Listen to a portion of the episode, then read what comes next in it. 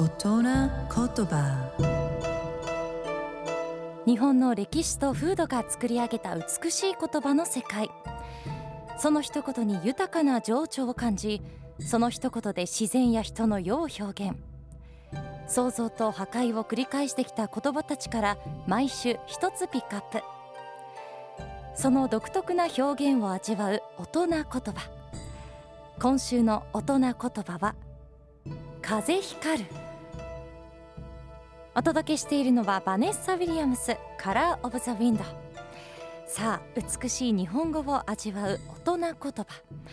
今日ピックアップした言葉は風光る。春の強い日の光が差し光の中を風が吹くことできらめいているかのように見える様子を表現している言葉です。春の季語なんですが春が訪れて期待や喜びを吹く風に乗せる思いもあるようです。日差しが徐々に強くなっていてうららかな日に吹く春の風を光るなんて春を感覚的に捉えた言葉なんですね。少し立ち止まって春の植物や風など周りにある自然に少しを目目を向けてみるとちょっとだけ幸せな気持ちになれそうです。美しい日本語を味わう大人言葉でした。